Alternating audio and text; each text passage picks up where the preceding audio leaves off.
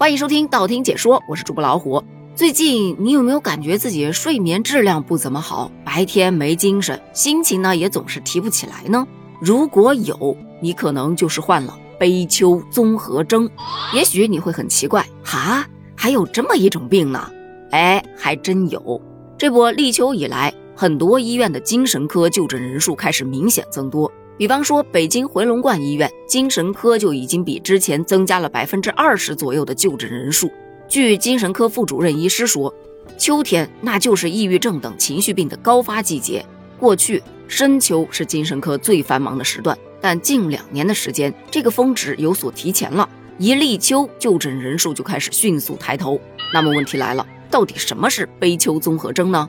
这悲秋综合征啊，就是指在秋天。看到一些比较萧瑟的景象，枯藤老树昏鸦，无边落木萧萧下，就产生了一种比较凄凉、很苦闷的感觉，甚至会抑郁。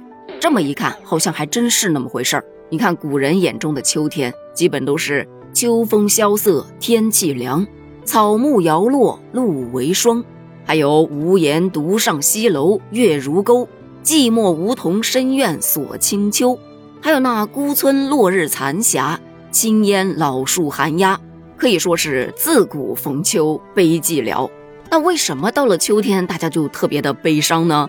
首先，日照时间长短的变化就会对人的生物钟造成影响。你看夏天晚上七八点天都还是亮的，但到了秋天五点不到六点，哎天就乌漆麻黑了。这日照时长一变化，就会导致生理节律紊乱以及内分泌失调。进而就使得情绪和精神状态受到一定的影响。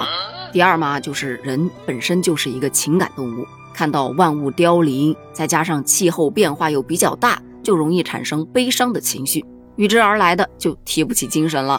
第三点，临近年底了，年头立的工作目标完成了吗？相信很多小伙伴都还没有完成吧，这压力不就大了？那工作压力一大，就特别容易产生不良情绪喽。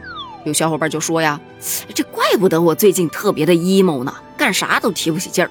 好的，我已经确诊了悲秋综合征了。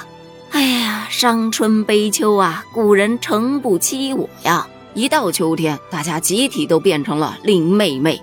那出现这种情况该怎么办呢？有小伙伴说了，你换个身份嘛。你把自己想象成一个农民，秋天对于农民来说，那可是大丰收的季节。想到那一眼望不到边的金灿灿的稻穗，你做梦不都得笑醒啊？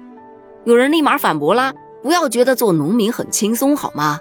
又怕虫害。”又怕土质不好长得慢，又要花钱去买肥料，又怕天气太干，它缺水。看见成熟了的，怕秋风给它吹倒了；秋收吧，又总是怕下雨，谷子晒不干。你确定想到这些，你不是被吓醒的？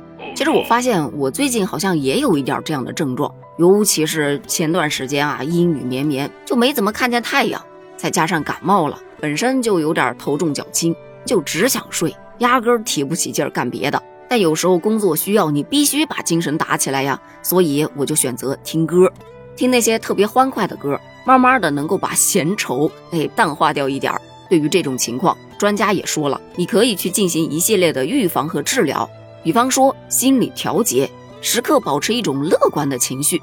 你想嘛，春有百花，秋有月，夏有凉风，冬有雪，莫将闲事挂心头，便是人生好季节。秋天可不只有枯藤老树昏鸦，它还有稻穗、瓜果、桂花。当然不止桂花啊，秋天还有非常非常多的花，同样也是又香又美的。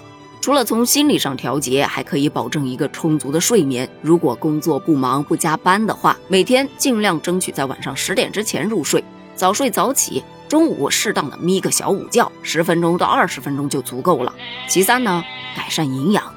尽可能食用牛奶呀、蛋呐、水果呀，去补充蛋白质和钙质的摄取量，以增强耐力和意志力。最后一点就是多交些朋友，特别交那些知心的、明事理的朋友，可以向他去倾吐一下心里话，开心不开心的都可以说，分享出来，大家也能帮你排忧解难。最后一点就是适当的增加一些锻炼，就不说撸铁呀什么的，适当的跳个广场舞啊，压个马路啊。慢跑啊，这都是可以的，尤其是针对那些常年在室内工作、体质比较弱或者说极少参加体育锻炼的脑力劳动者。好了，咱们本期话题就聊到这儿了。对于这悲秋综合征，你又是怎么看的呢？欢迎在评论区发表你的观点，咱们评论区见，拜拜。